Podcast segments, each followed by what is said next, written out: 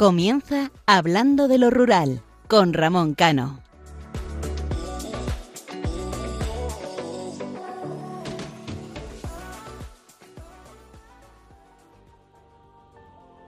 Muy buenas noches, queridos oyentes. Ya entramos en el último mes del año, en el mes de diciembre de este año 2023. De igual forma que en la segunda, si no recuerdo mal, editorial del mes de octubre echaba en cara la actuación de dos jóvenes que pegaban a un sin techo que se encontraba en un cajero y además estaba enfermo, hoy quiero reconocer la labor de una chica y de un chico, también jóvenes, que a un anciano que se encontraba durmiendo, por desgracia, en un cajero, eh, le ayudaron y le ayudan todos los días, le llevan comida, medicinas y todo lo que necesiten. Uno de los muchos españoles que por diferentes causas se encuentran viviendo en la calle, una calle que cada vez es más dura, y no por el asfalto, sino por el incremento de la delincuencia. Una delincuencia eh, ocasionada en gran medida por personas extranjeras. Esto no es ni bueno ni malo, pero sí que creo que cabe recalcarlo, porque así además lo afirma el Ministerio del Interior. Y repito, aquí la cuestión no es si son de aquí o son de fuera, sino la, que la forma de actuar de, estos jóvenes eh, que se dedican a la delincuencia cada vez es mucho más agresiva y no lo digo porque roben eh, agredan o insulten, sino por su manera de atacar o incluso de matar. Y ahí tenemos eh, una noticia de Francia de un chaval que ha sido asesinado por, por este tipo de, de delincuencia. Repito lo que digo siempre, obviar o censurar la información es simplemente hacer trampas al solitario. No arreglamos el problema, simplemente lo silenciamos, como si no pasara absolutamente nada y luego pues nos echamos las manos a la cabeza. Esta dinámica no es solamente con el tema de la delincuencia, con, cuando hablamos del medio rural pues pasa exactamente lo mismo. Decimos las cosas claras porque no pretendemos hacer trampas, sino creemos que es importante ser claro. Una escuela de arte dramático en el mes de noviembre hizo un estudio en la calle en el que varios jóvenes, actores, simulaban que agredían a una chica. El resultado de este estudio es que la gran parte de las personas que pasaban por donde se estaba eh, rodando este estudio con cámaras ocultas no intervino, ni siquiera se paraban eh, o únicamente alguno lo grababa, a excepción de una mujer, una mujer mayor, de esa generación de hierro, porque la nuestra es de cristal. Esa mujer mayor fue la única en defender a la chica de los jóvenes que supuestamente la estaban agrediendo. Esto deja una cosa clara, y es que muy poco han servido eh, la formación, la educación, sino que también tenemos una, una sociedad cobarde que no valora los derechos que nuestros padres o abuelos nos dieron para que podamos vivir eh, en la libertad que a día de hoy vivimos. Una sociedad con miedo a actuar y que las represalias puedan ser mayores que la defensa ante una actuación miserable. A pesar de que esto era, pues como repito, un estudio. Y la gente tiene miedo a actuar porque otras personas que han actuado en, la vida real ante ataques, ya sea a mujeres, a niños eh, o, a otro, otras personas, eh, lo que han recibido ya no solamente es la crítica, ya no solamente son denuncias, sino que además han podido acabar en alguno de esos casos mal, mal parados porque, porque se les ha agredido. Poco podemos esperar, tal y como se encuentra el panorama eh, social en nuestro, en nuestro país.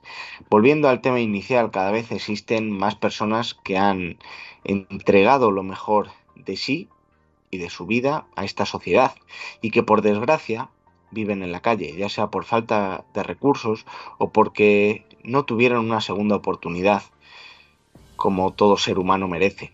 Ya no solamente es alguno, es que alguno pretenda encargarse el Estado de Derecho y la igualdad entre españoles, sino que ya lleva durante mucho tiempo eh, la sociedad ha eliminado la presunción de inocencia en cualquier ser humano Por eso hay gente que en cuanto comete un error, ya no voy a decir ni judicial, no, un error como humanos que somos, pues esa segunda oportunidad las pierden.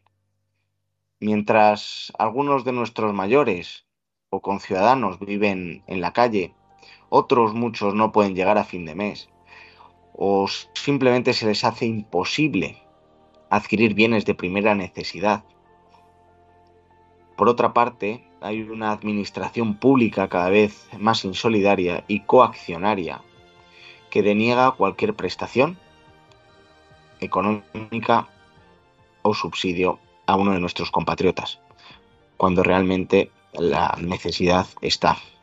Pero mientras tanto se premia al que viene saltándose todo tipo de normas, a los que vienen a imponer leyes de la Edad Media, los que no respetan a las mujeres, a nuestras tradiciones y nuestra forma de vida.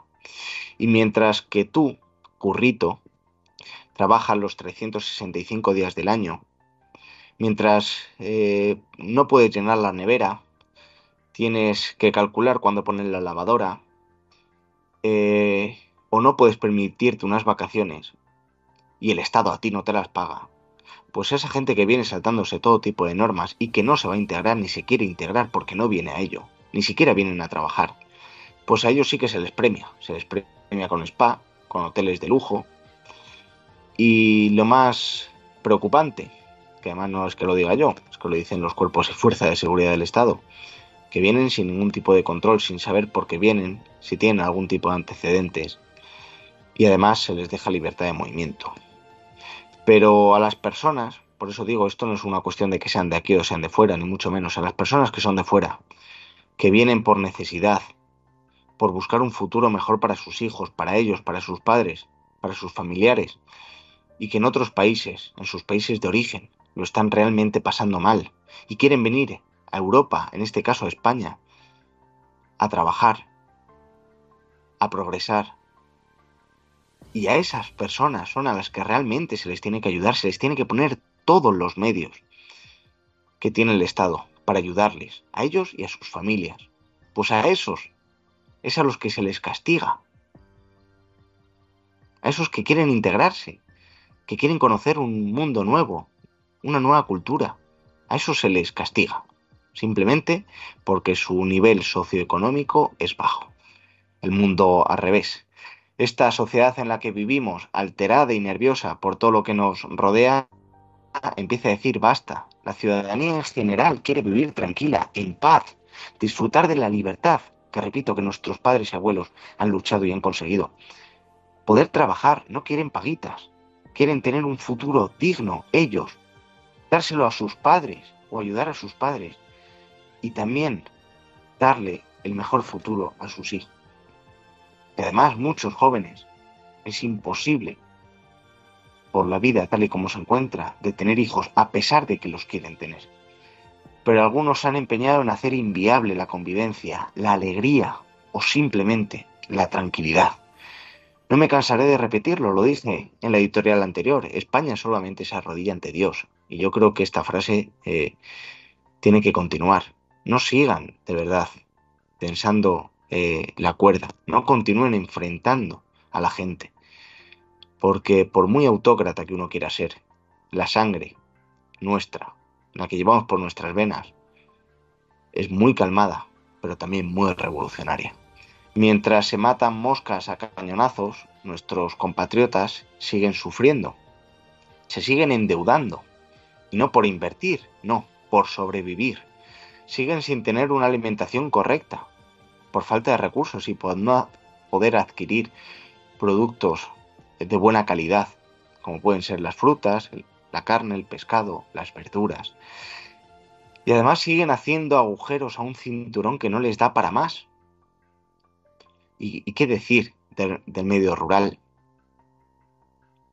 Ya no existe ministerio de reto demográfico, ya no interesa. Tampoco se han hecho políticas para ello, porque ahí están los, las cifras, ¿no? Se siguen cerrando explotaciones agrícolas y ganaderas. Los pueblos se siguen muriendo. Tanto que se hablaba de los fondos Next Generation, de los fondos europeos, que iban a ayudar al medio rural, no los vemos por ningún lado. Y mientras tanto, las casas se siguen cerrando en los pueblos. Porque los jóvenes no pueden quedarse. Los emprendedores no pueden emprender. En fin, eh, eso que tanto hablamos de relevo generacional que permite continuar con la libertad de movimiento y vivir donde cada uno quiera, pues una utopía. Desde aquí, desde hablando de lo rural, seguiremos firmes a nuestras convicciones, a nuestras creencias, seguiremos dando voz a los que no la tienen, defendiendo lo coherente y por supuesto denunciando las muchas injusticias. Muchos hablarán que esto es política, no, es, no busquen ninguna excusa.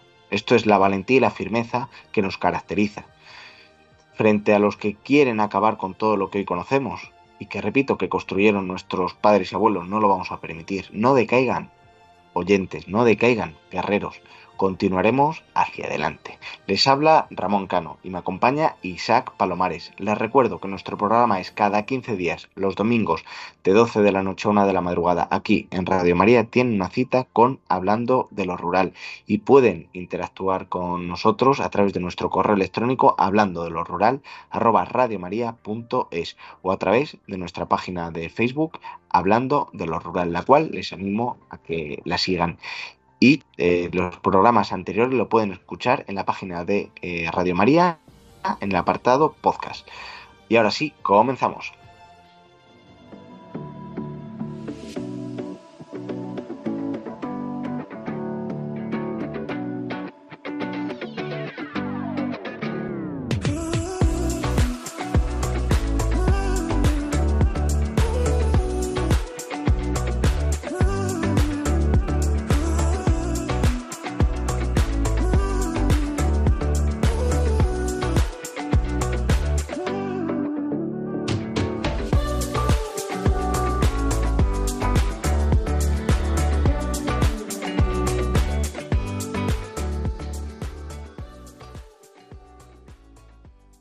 Noches, Isaac. Muy buenas noches, Ramón.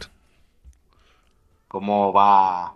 bueno, te voy a decir cómo va el mes de diciembre, pero la acabamos de empezar. Acabamos de empezar y bueno, yo espero y deseo que sea un buen mes para, todos. Es un mes muy especial.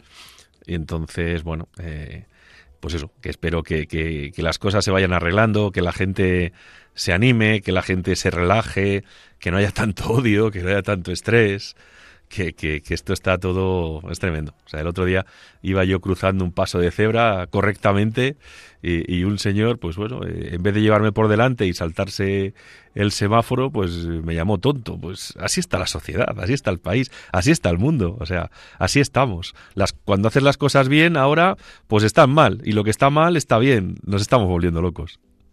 En fin, eh, tú lo has dicho, necesitamos calma y y sobre todo estar tranquilos. Y la gente yo creo que es lo que, lo que necesita.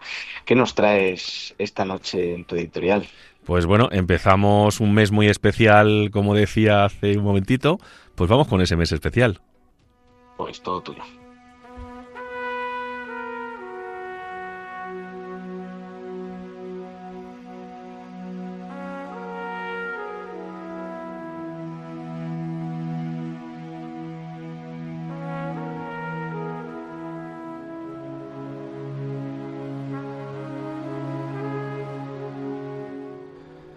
Llegamos a la Navidad. Aterrizamos en una de las épocas del año que más recuerdos y más nostalgia nos traen a los seres humanos. Y lo hacemos con la mochila llena de momentos, buenos y malos, momentos que hemos experimentado a lo largo del año. Mucha gente suele reflexionar sobre cómo le ha ido ese año en la noche de Nochevieja. Pero yo desde hace ya años lo hago justo en el momento en que celebramos el nacimiento de Jesús, en la noche de Nochebuena, y a poder ser frente a la lumbre de mi casa y en compañía de los que más quiero en este mundo. A buen seguro ustedes estarán preparando los menús para la noche de Nochebuena y para el día de Navidad. Estarán pensando qué comprar dentro de las posibilidades de cada uno pero siempre tratando de poner lo mejor que se puede a esas personas que hacen que nuestra vida merezca la pena y por los que sin ningún género de dudas daríamos la vida. Estarán yendo a comprar para no dejarlo para última hora como los malos estudiantes. El pescado, la carne de nuestros campos, los turrones, los polvorones, el mazapán, los vinos, los cavas de nuestra tierra, con los que los acompañarán, tal y como han hecho durante muchos años. Y es curioso, no sé si lo han pensado alguna vez, que las cenas y las comidas de Navidad casi siempre se celebran en las mismas casas. De los padres, de algún hijo, de algún tío. Y en más de alguna ocasión refunfuñamos porque siempre nos toca a los mismos. Y yo digo que es que no lo pensamos bien. Realmente nosotros ofrecemos lo mejor que tenemos. Y los que siempre les gusta ser invitados, vienen con lo mejor que tienen. Unas ganas inmensas de sentarse a la mesa para disfrutar mientras los que han comprado y elaborado los diferentes manjares les sirven, les agasajan. Ellos siempre traen unas ganas inmensas de comer, de disfrutar de la velada y, por supuesto, de la posterior tertulia. Mientras los que siempre tienen generosidad para dar y regalar, hacen una vez más lo que Cristo hizo, dar sin pedir, dar sin recibir, amar sin pedir ser amado.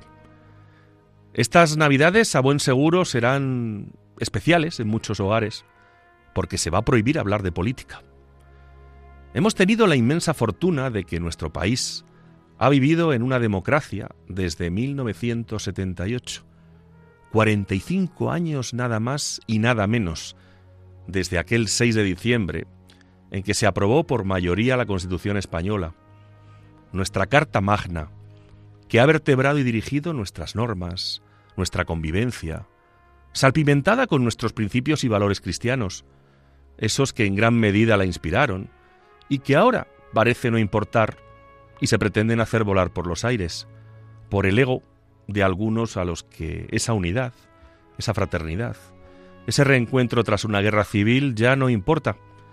Y si importa, es para darle la vuelta y obtener réditos del odio y del rencor. Creo que estas Navidades es importante, en estas fiestas en que celebramos el nacimiento de Jesús, que miremos a ese niño que nació en un humilde pesebre en Belén y nos dejemos llevar por su mirada. Y hagamos lo mismo con nuestros familiares, con nuestros amigos, con nuestros vecinos, no dejándonos llevar por ese ambiente tan enfermo y podrido que impera no solo en nuestro país, sino en este mundo tan supuestamente globalizado y que lo único que hace últimamente es mostrar lo peor del ser humano. Compren lo mejor para sus cenas y comidas, pero sobre todo, vayan también al supermercado de los valores y principios. Llenen sus carros de la compra de humildad, de generosidad, de amor al prójimo, de ilusión por el futuro y de muchos recuerdos hacia las personas que ya se marcharon, para que no solo vivan en el cielo, sino también vivan en nosotros en cada momento en cada latido de nuestro corazón.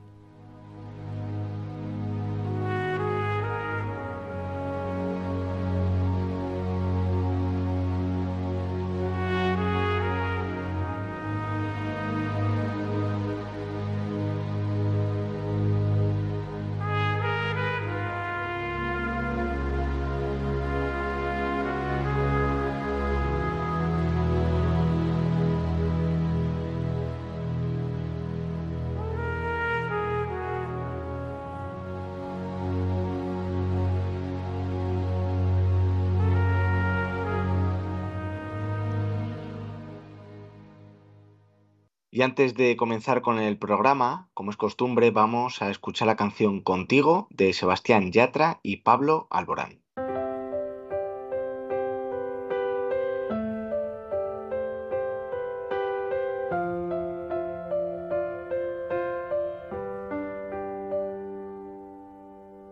Otra vez una mañana y duele despertar. Otra vez una guitarra y me duele tocar. Otra vez una semana en el mismo café. Otra vez una canción que no vas a escuchar. Nunca dije no te vayas, lo debí decir. Nunca dije que te quiero, no nos quise ir. Nunca Nunca dije que te espero, pero sigo aquí. Nunca dije que lo siento y sí que lo sentí.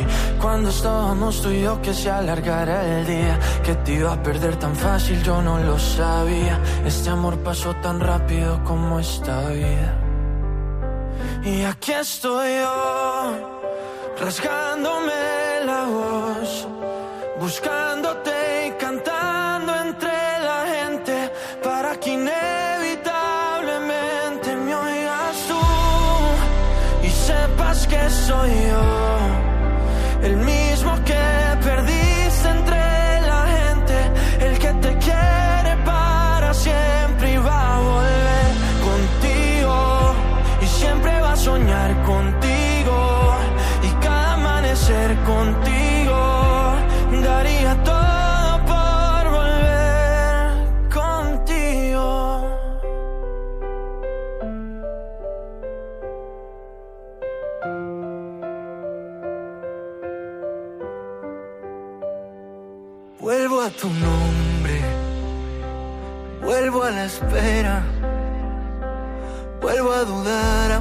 sea un segundo.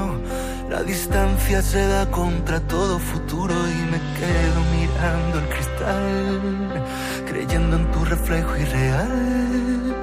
El nudo en la garganta lo deshago si me deja el tiempo volverte a cantar y cuando estábamos tú y yo que se alargara el día, que te iba a perder tan fácil, yo no lo sabía. Este amor pasó tan rápido como esta vida. Escuchas Radio María. Esto es Hablando de lo Rural, un programa de Ramón Cano.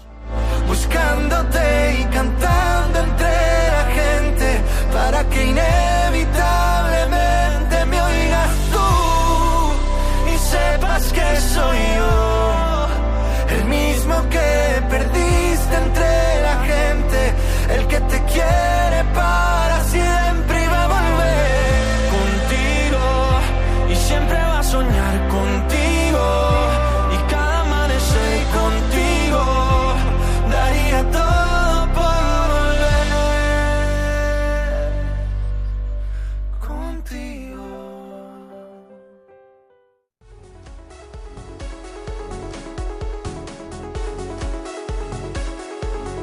La voz de los pueblos.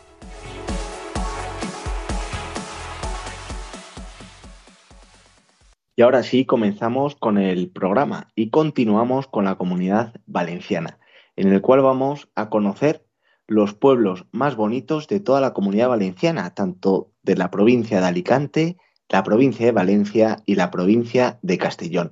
Y luego, en la entrevista del día, hablaremos con Isidoro García Ordóñez, teniente de la Jefatura de Operaciones de la Comandancia de la Guardia Civil de Córdoba, en el que hablaremos y comentaremos eh, los problemas que tiene el medio rural, cuál es su labor y seguramente os encante la entrevista. Pero vamos a conocer los pueblos más bonitos de la provincia de Valencia y vamos a empezar con Peñíscola, que se sitúa en la costa del Azar. Es un pueblo hermoso, costero, con una larga historia que se remonta a la época de los íberos. Su impresionante casco antiguo, coronado por el castillo de Papaluna, se alza sobre una península rocosa y ofrece vistas panorámicas del mar Mediterráneo. Sus estrechas calles empedradas, casas blancas y coloridos bugambilias crean una atmósfera encantadora y pintoresca. Además, sus playas de arena dorada invitan a los visitantes a relajarse y disfrutar del sol. Morella. Ubicado en el interior de la provincia de Castellón, Morella es un pueblo medieval que parece haberse detenido en el tiempo. Rodeado por impresionantes murallas, su casco antiguo está lleno de callejones empedrados y edificios históricos bien conservados. La Basílica de Santa María la Mayor y el Castillo de Morella son dos de sus atracciones más destacadas. La belleza de su paisaje montañoso lo convierte en un lugar ideal para los amantes del senderismo y la naturaleza. Altea. Altea es una joya en la Costa Blanca que ha atraído a artistas y bohemios durante décadas, debido a su encanto único, sus casas blancas y su icónica cúpula azul de la iglesia parroquial de Nuestra Señora del Consuelo crean una estampa pintoresca que ha sido inmortalizada en numerosas obras de arte. El casco antiguo está lleno de galerías de arte, tiendas de artesanía y acogedoras restaurantes. La playa de Altea y su paso marítimo ofrecen el lugar perfecto para disfrutar del mar y las vistas panorámicas. Guadalest. Es un pintoresco pueblo situado en lo alto de una montaña, en la provincia de Alicante. Su ubicación ofrece vistas impresionantes del valle y del embalse de Guadalest. El castillo de San José y la casa Orduña son dos de sus atracciones más notables. El pueblo es famoso por su artesanía y sus tiendas de souvenirs, que ofrecen productos locales únicos. Además, se puede acceder a Guadalest a través de una impresionante carretera excavada en la roca. Sátiva, con una historia que se remonta a la época romana, Sátiva es un lugar lleno de tesoros arquitectónicos, arquitectónicos e históricos. Su castillo de Sátiva, ubicado en la cima de una colina, domina el paisaje y ofrece vistas panorámicas de la ciudad y sus alrededores. El casco antiguo cuenta con calles adoquinadas, plazas encantadoras y edificios con, con siglos de historia. Además, sus festivales tradicionales y su rica gastronomía añaden un toque especial a la visita. Vilafamés es un encantador pueblo situado en la provincia, conocido por su belleza y su rica herencia cultural. Su castillo y sus murallas medievales dan testimonio de una historia fascinante. Las calles adoquinadas, las casas de piedra y los edificios bien conservados crean una atmósfera acogedora y auténtica. Los amantes del arte disfrutarán visitando sus galerías y talleres de artistas locales. Bocairén es un tranquilo pueblo de montaña en la provincia de Valencia, rodeado de impresionantes paisajes naturales, sus casas de piedra talladas en la roca y su trama urbana medieval le dan un encanto único. Los túneles de nieve históricos utilizados en el pasado para almacenar hielo son una de las curiosidades que atraen a los visitantes. Los alrededores del pueblo ofrecen oportunidades para hacer senderismo y explorar cuevas naturales.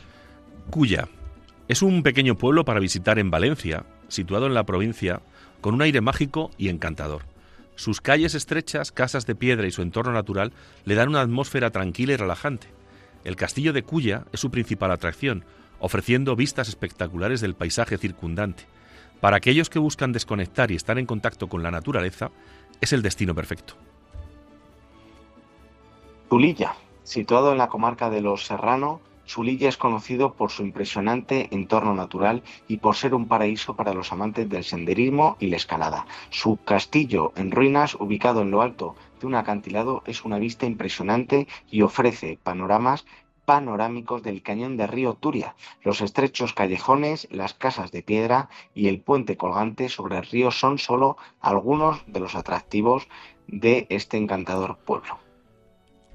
Cullera, uno de los pueblos valencianos con encanto, sin duda, Cullera.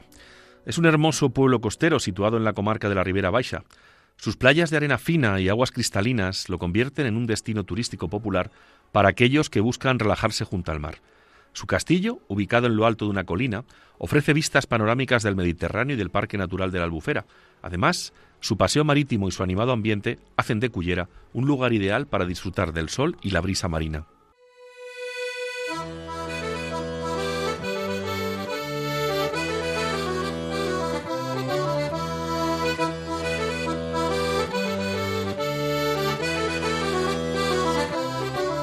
El tema del día.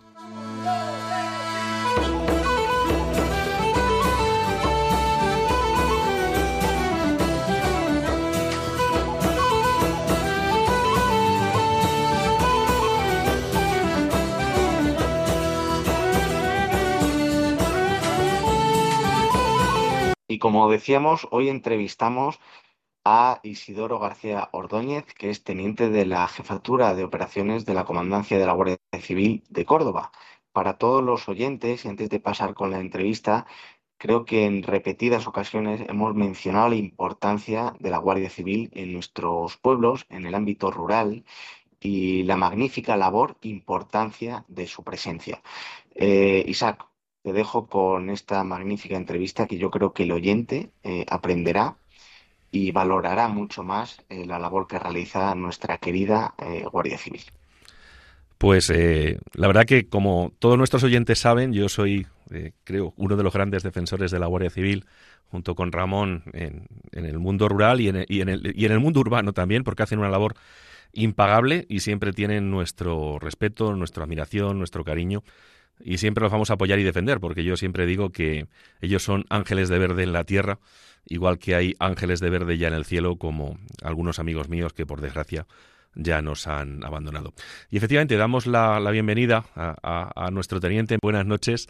Eh, eh, vamos a ver, una de las preocupaciones máximas que tenemos aquí en el, en el programa y en el mundo rural, a raíz de la subida del precio del, del aceite, es eh, la posibilidad de que este año, eh, una vez que se ha iniciado ya la, cosecha, se produzcan robos indiscriminados de aceituna eh, en el campo.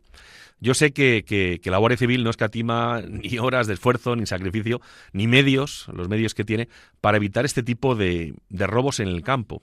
mi teniente, ¿cuál es la situación que tenemos ahora mismo en, los, diferentes términos municipales, en su caso de Córdoba? Bueno, sería la, respuesta a esa pregunta sería bastante amplia porque tenemos una demarcación muy grande. Nos podemos centrar un poquito más, si quiere, en determinadas cuestiones más específicas y hablarle un poquito más de lo que estamos haciendo en, esta campaña. Perfecto. Pues adelante, mi teniente, cuéntenos. Bueno, saben que tuvimos un robo bastante importante en el mes de agosto en una almazara de Carcahuey. Sí.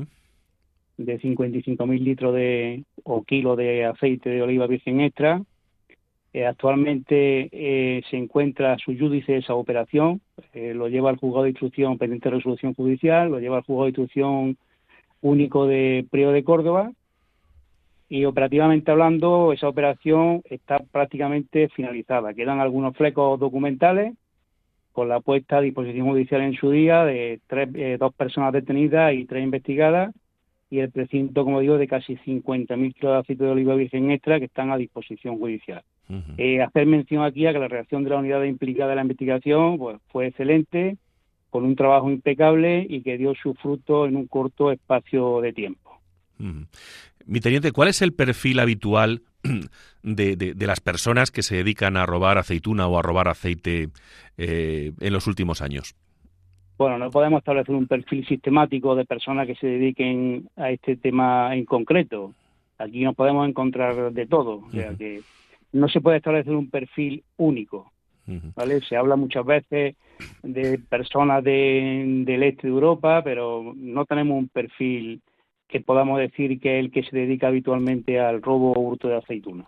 Aquí básicamente, mi teniente, a lo que me refiero, si es gente eh, que tiene experiencia eh, en la recogida de la aceituna o, hay todo tipo de personas. Pero efectivamente, como usted muy, muy, bien dice, no es un perfil único. O sea que cualquiera cualquiera se puede dedicar al robo de la aceituna en estos momentos. Sí, sí, cualquier persona y, sobre todo este año más si cabe por el precio que está, está tomando el, aceituna y por ende el aceite. O sea que cualquier persona se puede dedicar. Nosotros, la Comandancia de Córdoba, este año está haciendo un esfuerzo importantísimo y para tratar de evitar en la medida de lo posible el, el robo de el hurto de la aceituna en el campo. La verdad que es un trabajo muy laborioso porque tenemos muchísima tensión de terreno pero bueno, pues precisamente por eso eh, la Comandancia de la Guardia Civil de Córdoba eh, ha implantado una orden de servicio bajo la denominación de Plan de Servicios y Actuaciones Preventivas en la campaña olivarera 2023-2024, en la que se integran de una u otra forma todas las unidades de la comandancia, cada una lógicamente dentro de sus respectivas competencias de actuación, como pueden ser Seguridad Ciudadana, Policía Judicial, el Grupo de Información, SEPRONA, Tráfico, y con la que se pretende eh, dos eh, cuestiones determinadas. Por una parte, aumentar la eficacia de la lucha contra la delincuencia relacionada con la sustracción de aceituna, su transporte, manipulación y comercialización fraudulenta, investigando los robos y hurtos de frutos y maquinaria agrícola, deteniendo sus posibles autores y recuperando en su caso los efectos sustraídos, y orientando los servicios preventivos y de información a proporcionar una mayor seguridad en este ámbito y ejercer un control efectivo sobre el transporte y los primeros escalones de comercialización de aceituna para dificultar la adquisición de frutos sustraídos. Y luego, por otra parte, mejorar los procedimientos de atención a las víctimas y a la participación y colaboración de agricultores, instituciones y otros agentes relacionados con el sector, bueno, pues exponiendo en las juntas locales de seguridad el contenido de la orden de servicio citada y el compromiso e impulso que se está efectuando por parte de la Guardia Civil en mejorar la seguridad en el ámbito rural en general y en la campaña olivarera en particular. Y también potenciando e impulsando reuniones de seguridad en el ámbito local de cada población, pues a las que asisten autoridades municipales, policías locales, guardería rural, así como representantes de las almazaras, cooperativas, puntos de compra, productoras, etcétera, etcétera, etcétera. Además, este año, perdón, contamos también con drones utilizados por personal especializado, con lo que nos permite abarcar una amplia extensión de terreno muchísimo más grande y también en momentos puntuales, dependiendo de cómo vaya evolucionando la campaña de la aceituna, pues podremos contar con el apoyo de otras unidades como son el Escuadrón de Caballería, la Unidad de Helicópteros y la Agrupación Rural de Seguridad. Mi teniente, una, uno de los problemas con los cuales se encuentran ustedes es que eh, nuestros olivares, eh, en casi todo, en todos los sitios que en España eh, hay, hay, olivar, no están cercados. O sea, hay, hay, hay, en algunas ocasiones que sí se cercan, pero la mayoría están sin, sin, sin ese cerco que de alguna forma pueda proteger el que entren los ladrones. ¿Es así? Sí, efectivamente así. de tal manera, el, ladrón no tiene escrúpulos. El ladrón le da exactamente igual que esté en campo abierto como que esté cerrado. Pero efectivamente, en, en, Andalucía nos encontramos que la mayor parte del terreno que contiene olivo está, está abierto, lo cual facilita el acceso de las personas que puedan llegar a robar o hurtar este material, pues lo, tienen muchísimo más fácil. Y otro, otro de las quejas, eh, mi teniente, que, habitualmente nos transmiten nuestros oyentes es que eh, la gente que roba, sea, sea de donde sea, el origen que sea, porque como muy bien hemos dicho antes, no hay un perfil fijo, revienta los olivos, o sea, les, los apalea, eh, o también van ya con, con tractores y, y, roban de forma mecanizada. No, no, eh, el, agricultor, el perjudicado, se queja efectivamente de que hay veces que el, es más, eh, económicamente hablando, el daño que le producen en los olivos que, que el, la aceituna que se llevan, que el producto que roban. Porque van, van sin conocimiento, o sea, ahí van a palear y hacer el mayor daño posible porque como el, como el terreno no es suyo, se lo llevan, se lo llevan y punto. Y efectivamente de eso muchas veces se queja, se queja el agricultor, y efectivamente eso es así. Cuando ustedes se encuentran en, los campos de, la campiña cordobesa y se encuentran con, una, con un grupito de, estos amigos de lo ajeno, eh, ¿qué les suelen decir, mi teniente? ¿Nos puede contar alguna anécdota? Bueno, bueno, normalmente que se, que se han perdido, que el GPS lo ha, lo ha mandado por un camino por un camino equivocado, iban buscando un compañero que se le fue por la mañana y que no ha regresado, en fin, hay multitud, multitud de eso se, se, detecta rápidamente cuando, cuando no te están diciendo la verdad. Y a los agricultores, eh, ¿qué consejo, qué consejo les daría usted?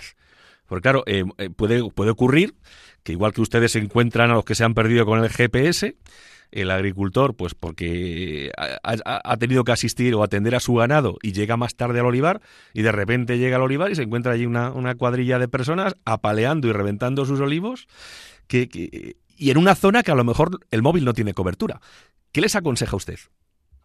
Bueno, nosotros lo que aconsejamos siempre es que no entren, que no entren en ningún tipo de discusión ni de controversia con, con este tipo de personas y que avisen de, momento que puedan y avisen y se pongan en contacto con la Guardia Civil, pero que no entren en ningún tipo de controversia con esta gente.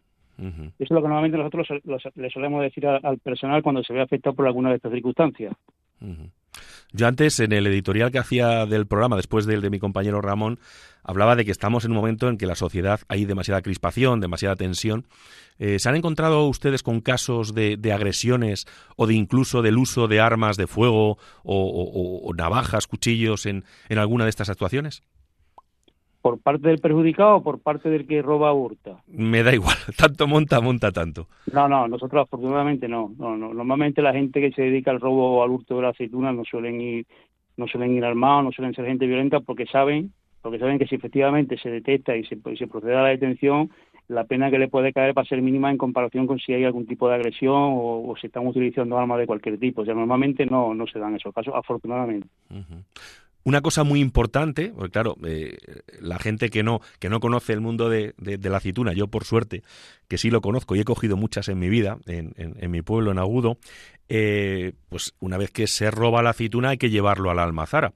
Eh, cuando se va a la almazara, se compra, pero se exige algún tipo de documento que acredite que se es propietario de una explotación olivarera o no. Claro, claro, efectivamente. Eh, vamos a ver, este año, sobre todo este año, aunque ya eh, lleva implantado varios años, este año se está haciendo muchísimo hincapié en el documento de acompañamiento al transporte, el DAT, que se llama. que es el documento, una especie de guía de circulación, que es el, documento que acompaña y que ampara el traslado de la aceituna desde el punto de recogida hasta, hasta el punto de compra o hasta, o hasta la almazara. Eso es fundamental. Nosotros estamos haciendo mucho hincapié este año en que se tiene que llevar el documento y efectivamente la gente está cumpliendo con lo que hay. Habitualmente eh, las, las, las, almazaras, vamos a llamarles de un tamaño medio grande, eh, pues eh, controlan mucho más. Imagino que, que, alguna almazara más pequeñita o incluso, incluso otros productores de aceituna puedan comprar esa aceituna a, a los ladrones, ¿no? No, mira, vamos, nosotros este año, ya como digo, todos los años, ¿no? Pero este año más todavía, em, debido a, las características, pues a la baja producción y, al, aumento del precio del aceite, se están llevando a cabo en los diferentes puntos de compra y almazara inspecciones, incluso de manera en conjunta, con los inspectores de la, de la Delegación de Agricultura, inspectores de trabajo, inspectores de sanidad, etcétera, etcétera, para comprobar que efectivamente se disponen de las autorizaciones pertinentes y se llevan a cabo los registros establecidos reglamentariamente con la obligatoriedad, por supuesto, del documento, como le he dicho, de acompañamiento al transporte. ¿Para qué? Para acreditar la procedencia del fruto y cuyo objetivo no es otro que garantizar la seguridad y la trazabilidad de las producciones, así como también, lógicamente, acreditar la legítima procedencia y origen de este y proporcionar que efectivamente el material viene o procede de una parcela de una parcela concreta. Nosotros este año lo que hemos hecho eh, junto con la con la Junta de Andalucía ha sido eh, habilitar a toda la Guardia Civil de Córdoba para que puedan tener acceso telemático a través de un app, de una aplicación eh, del documento de acompañamiento de transporte, para que cualquier patrulla en un momento determinado, a través de la tablet que llevamos o incluso el teléfono móvil, pueda comprobar que efectivamente ese dar es correcto y que no se está cometiendo ningún tipo de infracción. ¿Y qué hacen ustedes cuando, cuando cogen eh, una furgoneta cargada de aceituna robada o en una de sus eh, inspecciones comprueban que se ha robado? ¿Dónde se lleva eh, esa aceituna? Bueno, este año también se ha firmado un protocolo con todas las mazaras, con todos los puntos de compra y todas las mazaras de la provincia de Córdoba para que cualquiera de ellas se haga cargo de la aceituna que se recoja por parte de la Guardia Civil cuya procedencia o cuyo origen no esté, no esté claramente determinado. Es decir, si una patrulla nuestra ve una furgoneta ocupada por una, dos o tres o cinco personas y llevan aceituna y no pueden acreditar de dónde viene, por ejemplo, porque carece del documento de acompañamiento de transporte, lo que se hace es que se inmoviliza, se procede lógicamente a la sanción correspondiente, si es sanción administrativa o se actúa de manera penal, si fuera, si fuera así la, la cuestión, y la aceituna se entrega en un punto de compra en una almazara que tienen un convenio suscrito con la Junta de Andalucía para hacerse cargo de esa aceituna. Y lo que vamos a hacer este año es que al final de temporada toda esa aceituna, que lógicamente no va a poder entrar en la cadena de producción porque la, la trazabilidad se ha perdido, lo que va a hacer es que luego se va a convertir en aceite con los controles pertinentes y el dinero que se recaude pues se entregará en los centros benéficos correspondientes, la Cruz Blanca o cualquier tipo de centro benéfico de este tipo. Fíjese, eso, eso yo creo que ninguno de nuestros oyentes, o casi ninguno, eh, lo sabe. Porque ustedes, como decía yo antes, son ángeles de verde en la tierra y encima, fíjense, queridos oyentes, la labor que se hace para que también los, los más desfavorecidos de nuestra sociedad puedan tener acceso eh, a ese aceite. Y mi teniente, nos ha hablado antes de, de, la unidad de drones, de los drones. Eh, imagino que al tener que abarcar unas zonas tan amplias, eh, esta unidad o estas unidades que se han creado en, diferentes comandancias de, nuestro país eh, les permitirán abarcar más espacio de terreno y ser muchísimo más eficaces eh, en la persecución del delito. Efectivamente, así es, así es. Es una herramienta buenísima para controlar muchísima más de terreno, pero es que además también le digo una cosa. Este año también se va a potenciar el uso de la unidad de helicóptero, del helicóptero, que tiene cámara térmica, incluso para poder emplearlo de noche, si las circunstancias la consideraran porque el, robo de aceituna o el hurto de aceituna pues se nos estuviera yendo de madre. si vemos que hay un aumento considerable de robo de hurto de aceituna, pues no se descarta el empleo independiente de ladrones del empleo de la unidad de helicóptero también. Y la unidad, nos ha dicho también la, unidad de, caballería, ¿no? O sea, vuelven otra vez, vuelven otra vez lo que yo siempre he llamado los centauros de verde a recorrer los caminos de España. Sí, sí, eso le, le, comento, no se ha perdido. ¿eh? Todos los años se hace uso de la, porque para eso la tenemos ahí, de la, del escuadrón de caballería, que normalmente vienen de Valdemoro, que tienen la sede en Valdemoro en Madrid, y si no, incluso también de la Agrupación Rural de Seguridad, que, hacen una labor fundamental para el control de este tipo de, personas. Eh, o sea que el Escuadrón de Caballería de Valdemoro no solo se dedican a desfilar eh, en, las, en los diferentes desfiles que tenemos en este país. No, no, no, no, solamente, se dedican a muchísimas más cuestiones que lógicamente el ciudadano normalmente no ve, ciudadano de, ciudad, por llamarlo de una manera no ve, pero el ciudadano del campo sí lo, sí lo aprecia y sí lo, sí lo nota, sí. sensación de seguridad estamos dando al ciudadano. Eh, mi teniente, eh, yo recuerdo cuando era niño que quizás veía más guardias civiles eh, por, por, los, por, los, caminos de mi pueblo. Últimamente se ven menos. imagino que es porque están centralizando los diferentes puestos en, vamos a llamarle, mini comandancias que, abarcan zonas más grandes, ¿no? Sí, mire, el personal que tenemos, lógicamente y desgraciadamente, el, el, que hay. Y con este, con el que intentemos pues, responder, como venimos haciendo hasta ahora, a las diferentes vicisitudes que se vayan presentando al objeto de dar una respuesta adecuada y eficaz a lo que el ciudadano nos viene demandando. Lo que sí es verdad y le digo es que dotar de más personal y medios eh, a la Guardia Civil, lógicamente no es señal de éxito y sin embargo sí lo es, y así lo, se lo digo como lo siento, que el personal que conforma la Comandancia de Córdoba, mentalizado de la importante labor que lleva a cabo, en todas aquellas actuaciones eh, preventivas y en su caso reactiva, pues eh, puede contribuir de alguna manera a que la situación de seguridad que se proporciona al ciudadano sea bastante más importante. Como ya le digo, por ejemplo, ha pasado con el, robo de los 50.000 litros de aceite de oliva virgen extra de Calcaboy, que en un espacio de tiempo considerablemente corto se logró esclarecer, y más recientemente el robo de 700 piezas entre jamones y paleta ibérica en la localidad de Córdoba, y quedó esclarecido con la detención de dos personas y la recuperación de todo el material robado de más de 200.000 euros en la localidad de Getafe, en Madrid. Sí, pero y, aparte, aparte de, estamos centrando el, vamos a llamar el tiro en, la problemática de, la aceituna, del aceite, pero imagino que habrá otro tipo de productos, incluso animales vivos, que, también se encuentran ustedes con, con bastantes robos en el mundo rural, ¿no? Bueno, eh, en esta época del año eh, se suele dar algún que otro robo de, jamón, de, jamón en los secaderos. Por lo cual el servicio del personal metro se vuelca, sobre todo en estas fechas, se vuelca más en, vigilancia de polígonos industriales, donde tenemos los, secaderos de jamones y afortunadamente este año no tenemos que lamentar mucho robo de, este tipo, pero sí, sí, claro, se dan otro tipo de, de hechos, no solamente de aceituna, lógicamente. Y hay una pregunta, mi teniente, que le he hecho, entre otros, a su anterior jefe de comandancia. ¿Por qué se hizo usted guardia civil? por vocación. Aparte de que lo he vivido porque mi padre ha sido guardia, eh, tengo familia, familiares guardias civiles, pero por vocación. Yo si naciera 20 veces, 20 veces sería guardia civil. Creo que es la profesión más bonita que hay, que hay, que hay sobre la tierra. Y el prestar el servicio al ciudadano y esa cercanía con el ciudadano, eso, eso es, impagable. Tenemos la gran suerte de estar trabajando y encima de que nos estén pagando por una cosa que nos gusta. Pues la respuesta, le voy a confesar una cosa. Eh, es básicamente la misma que me han dicho todos.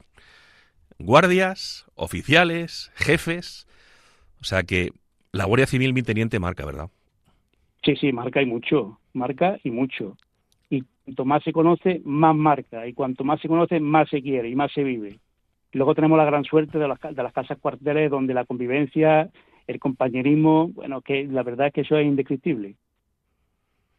Yo, fíjese, yo creo que si, si volvieran a hacer, yo creo que también sería Guardia Civil, porque yo creo que en otra vida, si, si, si, si, hubo otra vida antes que esta, pues tuve que ser Guardia Civil. O sea, lo tengo clarísimo. Todos los que me conocen lo saben y la verdad que es un, orgullo enorme que aquí en Hablando de lo Rural en Radio María eh, defendamos a capa y espada a los hombres de la Guardia Civil y fíjese mi teniente y a las familias.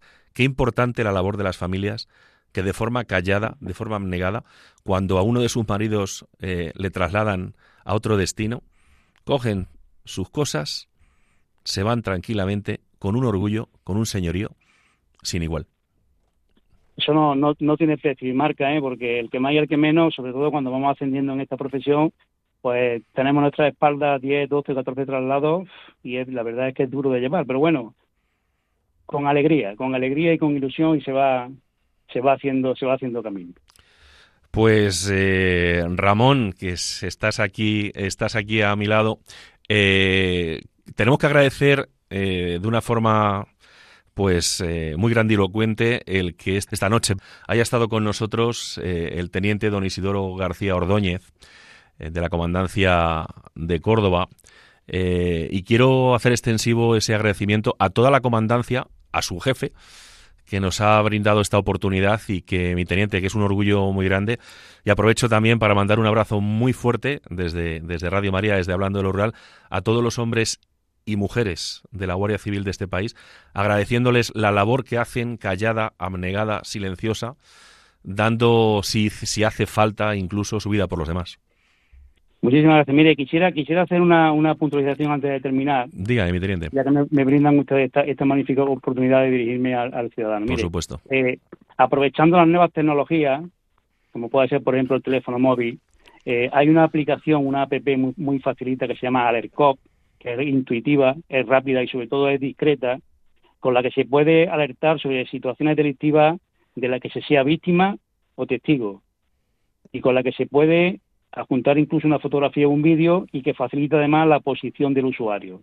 Fundamental. También quisiera hacer eh, un llamamiento para, para decirle al, personal que nos esté escuchando que denunciar es un compromiso social, no se nos olvide.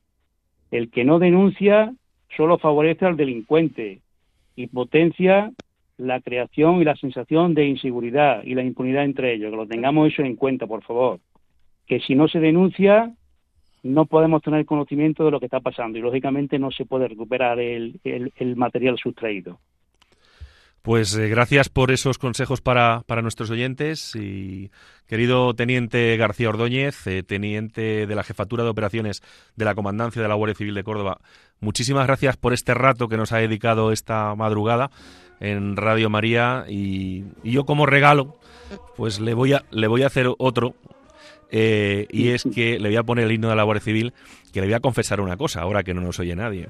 Y es que mis hijos, desde que tienen dos años, lo conocen. Y para mí es un orgullo. Y muy, grande. Muchísimas gracias. Se me pone bello de punto nada más que de oírlo. Muchísimas gracias. Muy amable. un abrazo muy grande para todos los hombres y mujeres de la Guardia Civil. Un abrazo. gracias. gracias.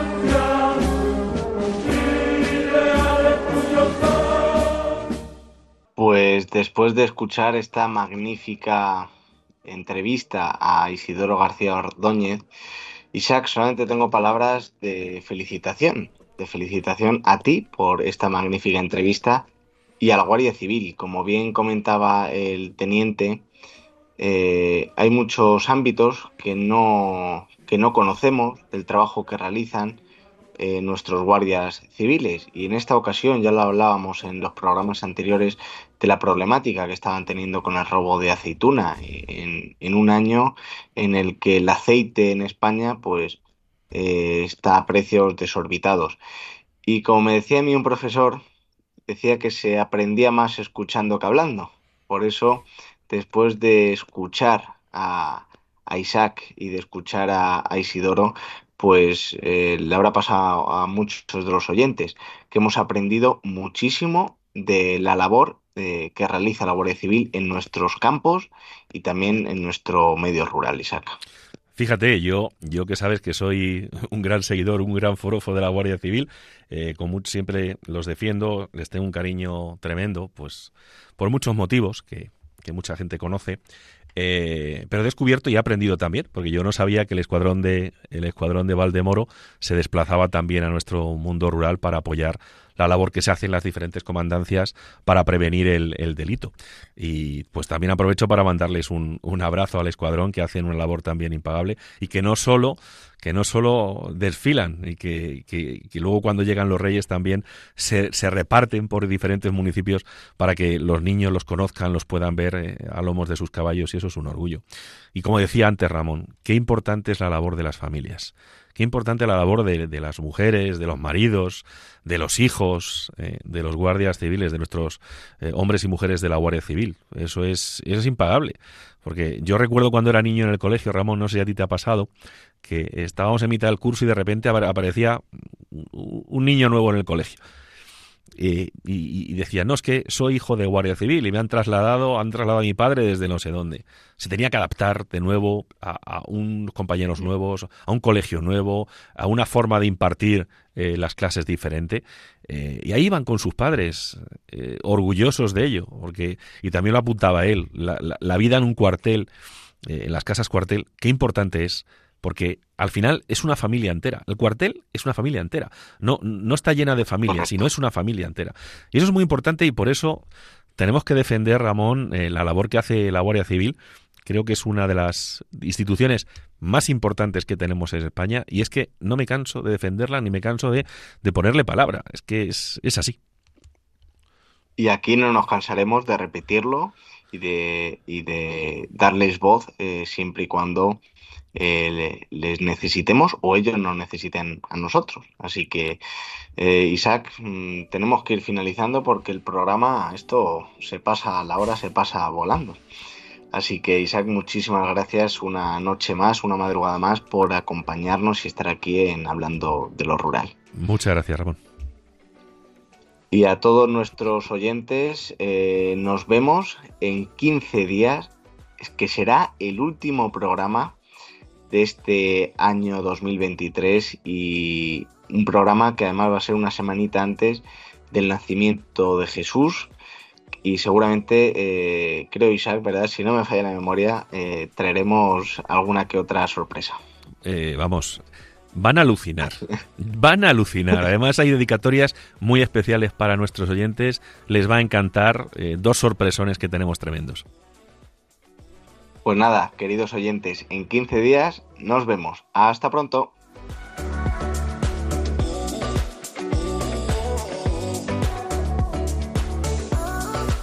Han escuchado en Radio María Hablando de lo Rural con Ramón Cano.